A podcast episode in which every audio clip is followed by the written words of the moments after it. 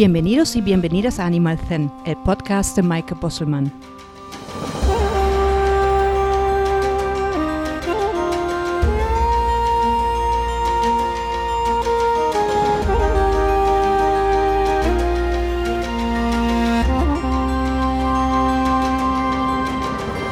Este podcast es un espacio para despertar la conciencia del bienestar de todos los seres, animales y sus personas con el fin de crear una convivencia armónica, mejorando el vínculo entre ambos.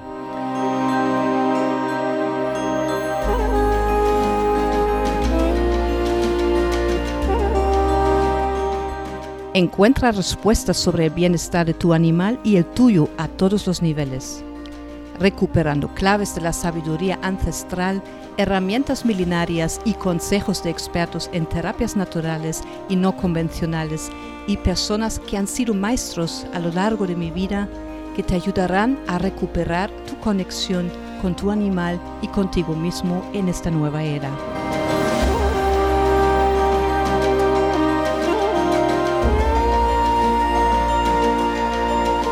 Un espacio para compartir y sentirnos más cerca, de hocico a hocico, de oreja a oreja, de corazón a corazón, algo muy necesario en tiempos como estos.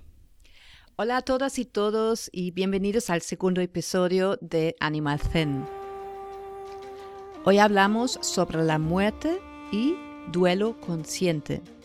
Y para este tema tenemos a una experta invitada, a la veterinaria y vet coach Pilar Muñoz.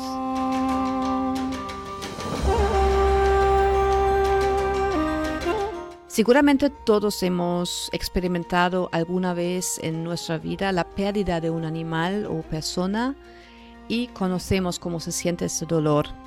Yo a lo largo de mi vida he estado al lado de personas y animales en sus últimos momentos acompañándoles y viendo el proceso natural de la muerte. Cómo gestionar esta situación y sobre todo desde el lado acompañante terapéutico con relación a otras personas, me formé en Doula del Alma Animal con Olga Poqueras. Si te interesa saber más acerca de esta formación, te recomiendo que entres en mi canal de YouTube de Sendero Animal buscando el nombre Olga Poqueras y allí puedes encontrar una entrevista muy interesante. En el curso me encontré con personas maravillosas, entre ellas a nuestra invitada de hoy, Pilar Muñoz, veterinaria en Vet y Sana y vet coach con una misión de la que vamos a hablar hoy.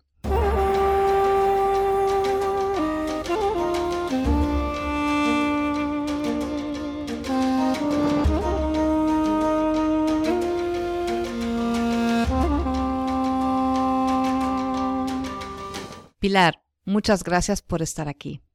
Pilar, no eres una veterinaria convencional, sino con un enfoque holístico, incluyendo terapias naturales como la medicina tradicional china, Reiki, eh, registros akáshicos, comunicación animal. Cuéntanos un poco quién es Pilar Muñoz y qué te ha llevado a ser veterinaria. Pues muchas gracias, Maike, por invitarme a tu, a tu nueva iniciativa, que, que es súper interesante.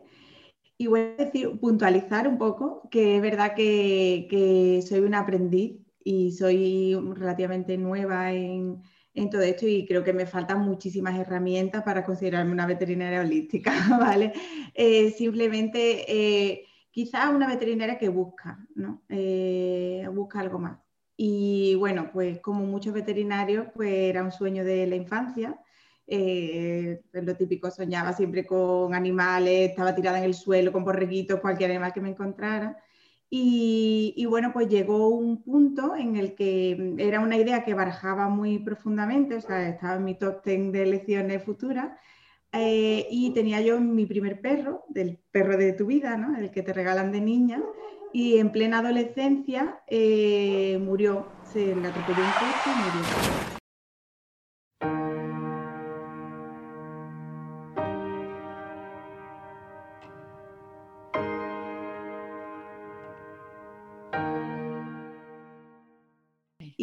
Madre, con su afán de protegerme, em, me obvió esa información. Entonces estuvo durante varios días fingiendo que hablaba con el veterinario y, me decía que estaba bien hasta que la noche de fin de año, te imagínate, plena adolescencia, en las épocas que se hacían botellones y quedabas con los amigos, estaba tonteando con el alcohol, en fin. Pues de pronto me vino como un flash y dije, mi perro está muerto.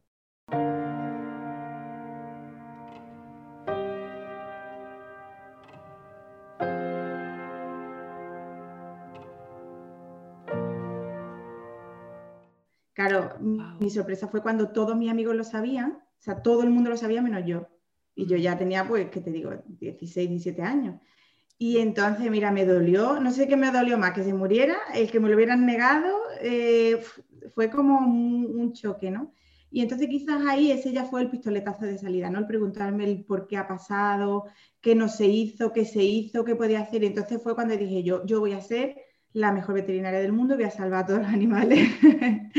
Qué ilusión, ¿no? Ahí, ahora te das cuenta de que, de que no es posible, ¿no? Pero en ese momento fue mi, mi, ya digamos, el empujón final que me llevara a, a estudiar veterinaria. Wow, qué experiencia más impactante, la verdad. Es que, uf, que, pasando por tanto dolor, ¿no? Así tan joven.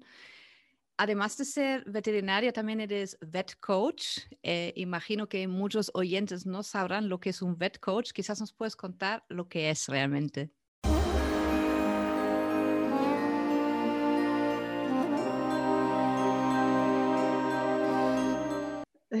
Sí, claro.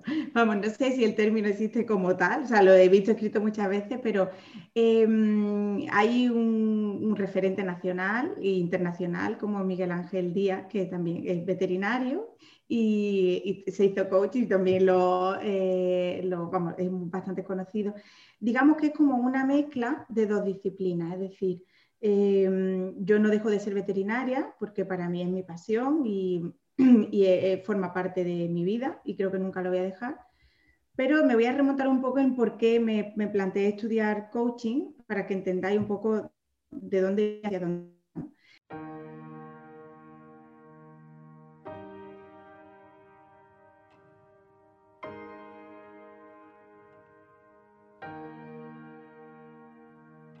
Eh, yo estuve trabajando en un centro oncológico durante varios años en el que viví mucho la última etapa de vida de muchos animales. Entonces yo veía, eh, claro, yo pasaba tres semanas seguidas con la misma familia, lo veíamos todos los días, entonces charlábamos mucho, se, se creaba un vínculo muy, muy potente de personas que estaban sufriendo. Yo veía mucho dolor, mucho dolor, mucho dolor, mucho más en las familias que en el propio animal, ¿no? Que ellos son más puros, ¿no? Y, viven la enfermedad desde un plano presente y no la familia como siempre había una historia detrás, ¿no? Siempre había una, depresión, una enfermedad, algo que la familia se sentía en deuda. Entonces, claro, yo llego a un momento en el que me vi carente de herramientas para ayudar a esa familia. O sea, yo eh, en ese momento hacía anestesia, ayudaba con la radioterapia y yo sabía hacer perfectamente mi trabajo y lo, lo hacía lo mejor que podía y con las herramientas que tenía, mis conocimientos y tal pero me veía que me faltaba, digo, ¿cómo acompaño a esta familia? ¿Cómo, cómo puedo darle? Los veterinarios, cuando vemos a un paciente, hacemos una cosa que se llama anamnesis, que es preguntar a la familia. Entonces le pregunta, pues, eh, ¿qué ha pasado? ¿De dónde viene? ¿Cuánto tiempo? Tal, tal, para sacar información.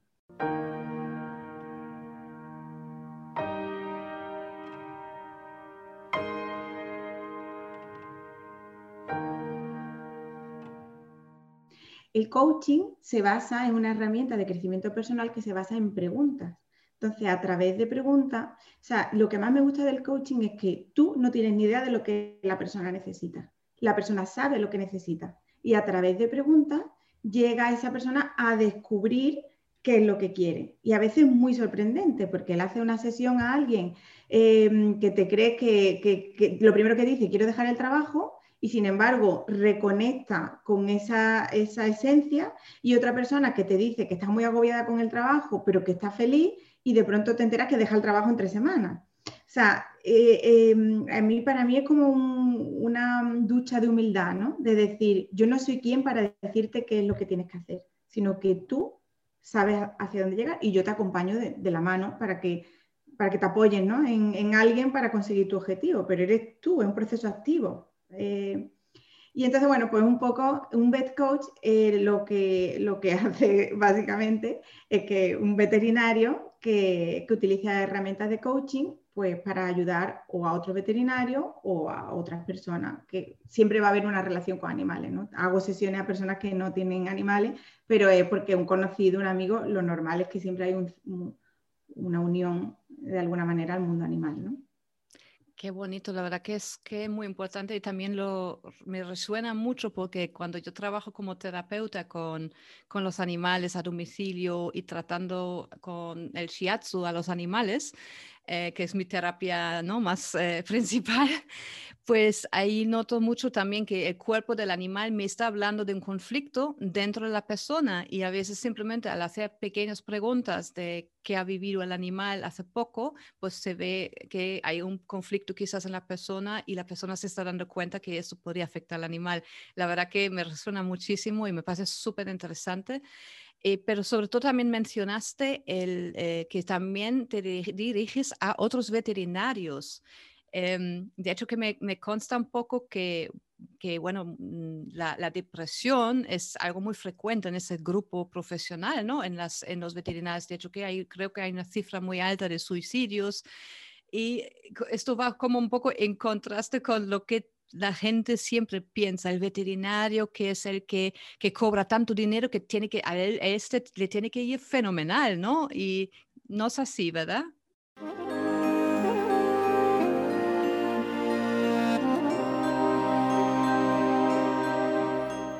Para nada, para nada. Es totalmente lo que tú has dicho. O sea, es una de las profesiones menos valoradas y con más, em, con más grado de estrés porque claro, el problema es que en la carrera, o sea, empezamos desde la base, en la carrera no te enseñan a tratar con personas, o sea, te enseñan a curar animales. Y, no, si soy maestrista, te enseñan a curar enfermedades. O sea, ni siquiera se mira de una manera holística o quizás como hace la medicina tradicional china, otra disciplina que ven al animal como un ser completo, sino que ya empieza la especialidad, eh, oftalmología, eh, cirugía, y, nos olvidamos incluso del veterinario generalista, ¿no?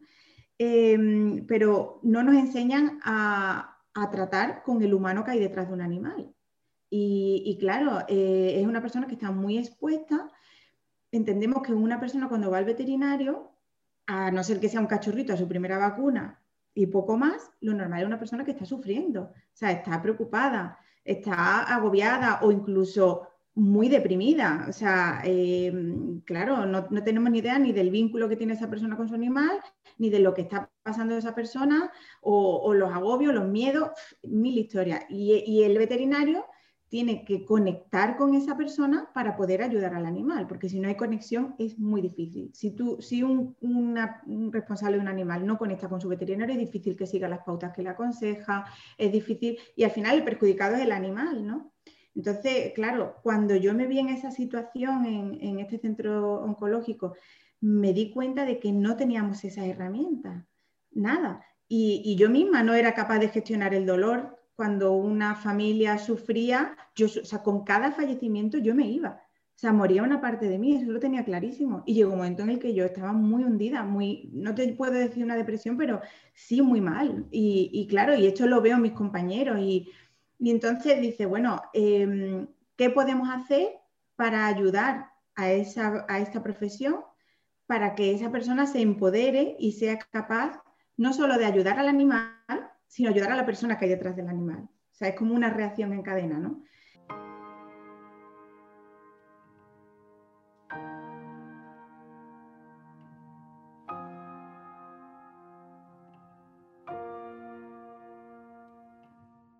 Y, eh, la verdad que es un trabajo en ese sentido, horarios partidos, sueldo, mm, os aseguro, yo no sé dónde se puede quedar el dinero que una persona paga por una radiografía, pero aseguro que los veterinarios son, ganan menos que un dependiente de Mercadona, o, o sea, o no te digo de Mercadona, cualquier, o sea, me refiero, después de una formación ganan menos que una persona no tan cualificada.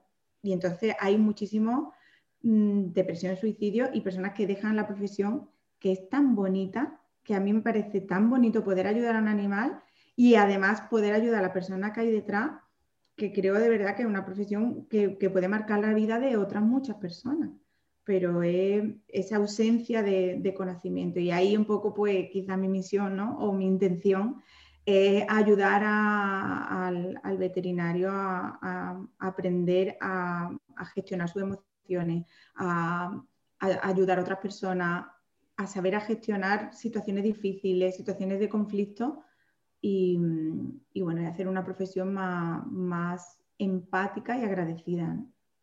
Es que me parece tan fundamental lo que estás eh, comentando. La verdad que me emociona escucharte.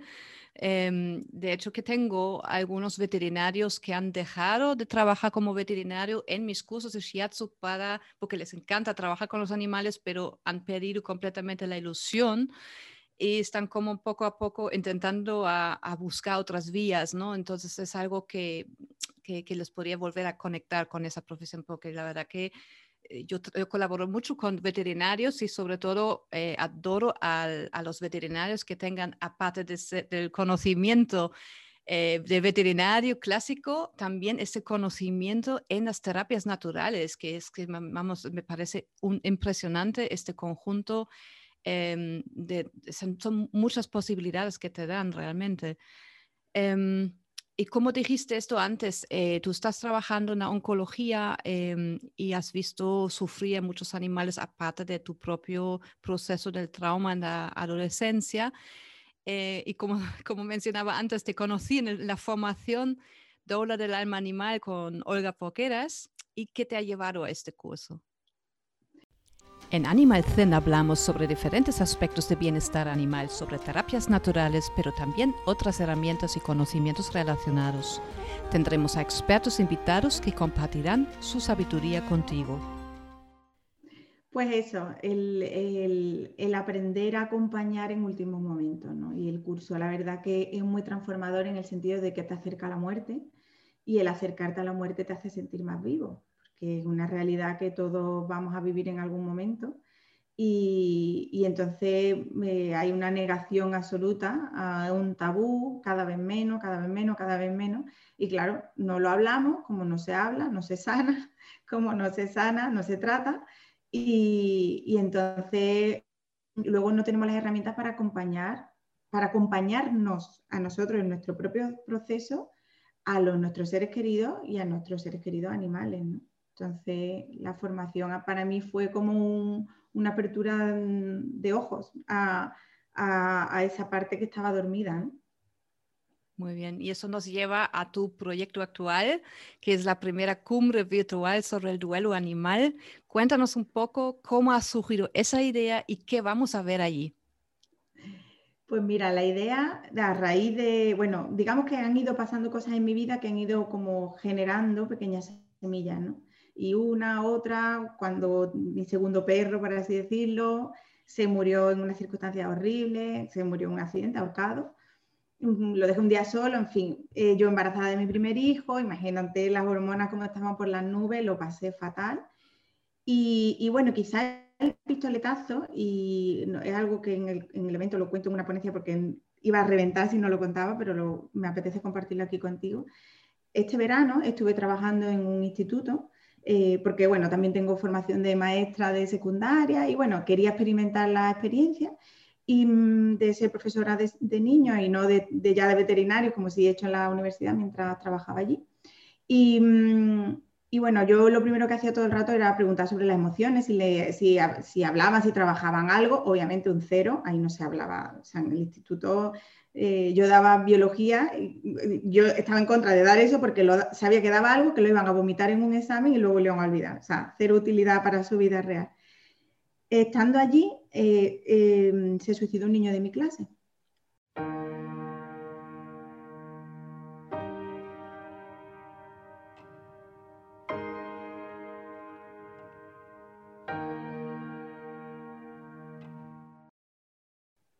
Para mí fue muy impactante, digo, una experiencia que no ha vivido muchos maestros a lo largo de su vida y yo aquí en 15 días eh, em, lo viví. Y entonces para mí me marcó mucho cómo se hizo una especie de tapamiento, no sé, no, se habló del tema, fue meterlos a todos en una sala fría, entiendo que era COVID y había unos medios, pero yo sentía esos corazones helados en un ambiente helado y, se cerró la puerta y no se volvió a hablar del tema. Entonces, para mí me, impactó mucho. Al parecer, yo no entiendo del tema en persona, hay como un efecto llamada y quizás por eso se tapa, no lo mm. sé. Pero yo cogí mi diario de cuando tenía 15 años, me lo llevé al instituto y con mi alumno pues lo leímos, vimos que yo había estado deprimida, o sea que es una emoción normal a veces no querer seguir. Y cuando eres niño que está fluyendo tanto, bueno, pues quería que se generara un espacio en el que ellos pudieran sacar esa emoción. Entonces, eso ya fue como, digamos, había ocurrido muchas cosas en mi vida acerca de la muerte y esa experiencia ya me dijo, hay que hablar de esto. No, no, no podemos seguir tapando una cosa como tal.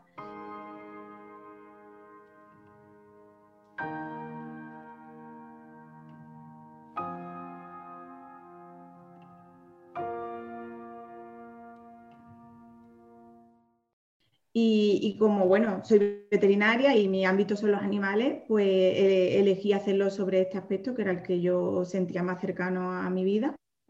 Y, bueno, pues eh, lo que hice fue coger a gente tan excepcional como tú y enredarlo en el proyecto que bueno, pues un poco lo que, lo que intentamos hacer es acercar ese proceso tan difícil a las personas. O sea, sabemos que todos vamos a pasar por eso, que nuestros animales en algún momento van a morir, entonces vamos a coger herramientas para acompañarlos de una manera más consciente. ¿no? Entonces, digamos que tiene tres fases una fase de cuidados paliativos, que hay pues de terapias manuales a, terapias más ortodoxas, a terapias naturales, o sea, hay un poco ahí una mezcla de eh, más científico, más natural, más holístico, más, no, quiero etiquetarlas, ¿no? Un poco desde diferentes puntos de vista.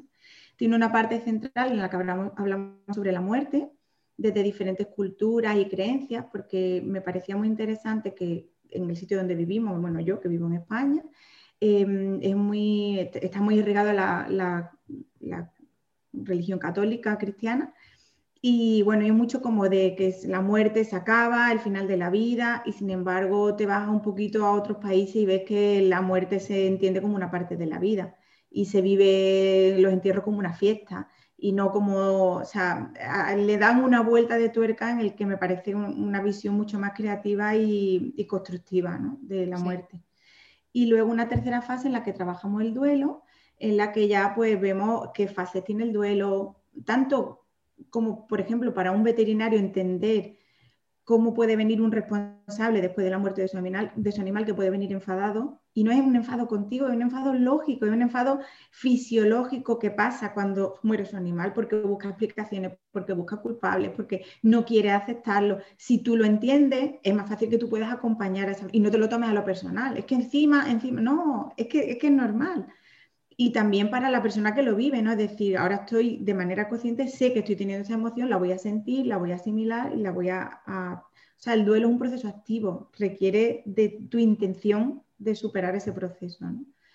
Y entonces, bueno, pues ahí es un poco el cómputo de, de todo. Impresionante. Entonces, bueno, recordamos que la primera cumbre virtual sobre el duelo animal tendrá lugar del 1 al 7 de marzo y el enlace a la cumbre vas a ver, puedes encontrar en la descripción de este episodio más abajo.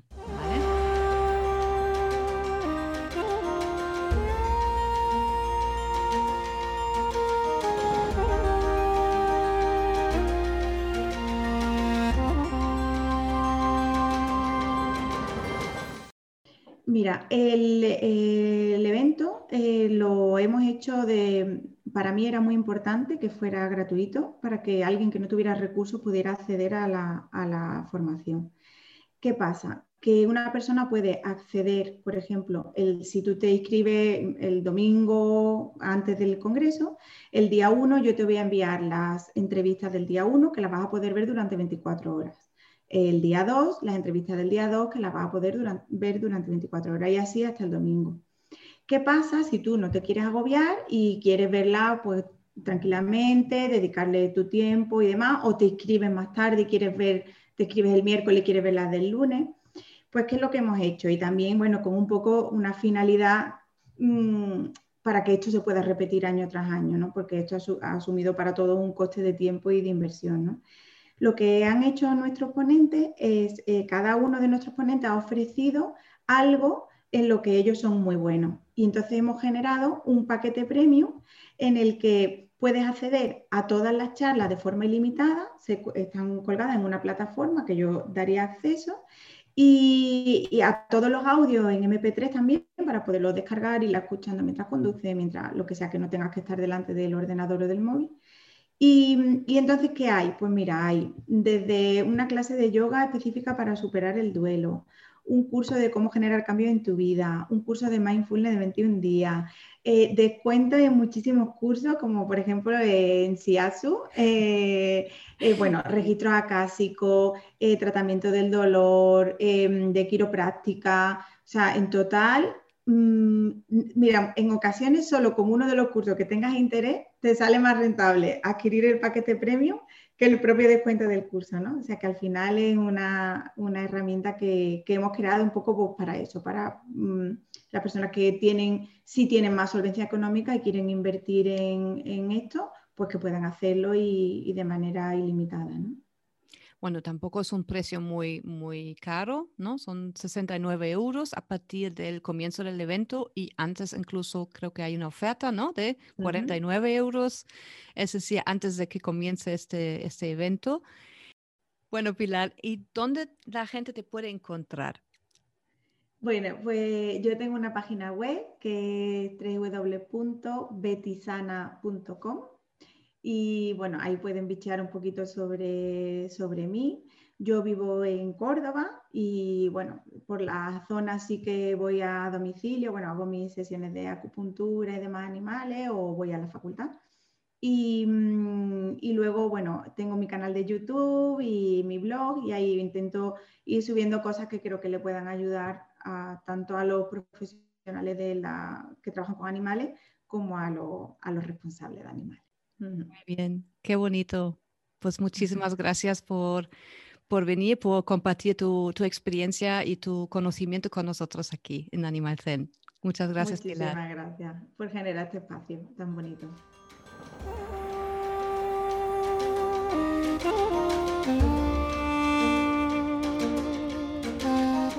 Espero que hayas disfrutado de este episodio y que hayas podido descubrir algo nuevo para ti y tu animal.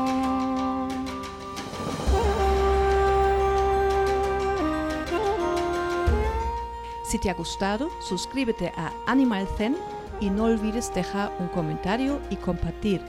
Así que podremos seguir conversando y llegar a más personas que como tú quieren seguir conociendo más sobre el bienestar animal físico, mental, emocional y espiritual.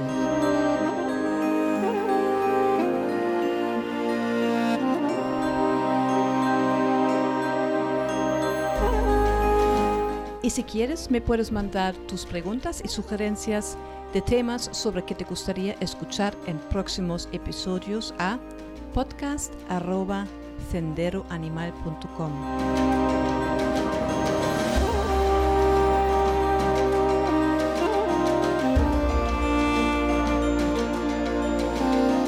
Síguenos también en nuestras redes sociales Facebook, Instagram y YouTube en Sendero Animal.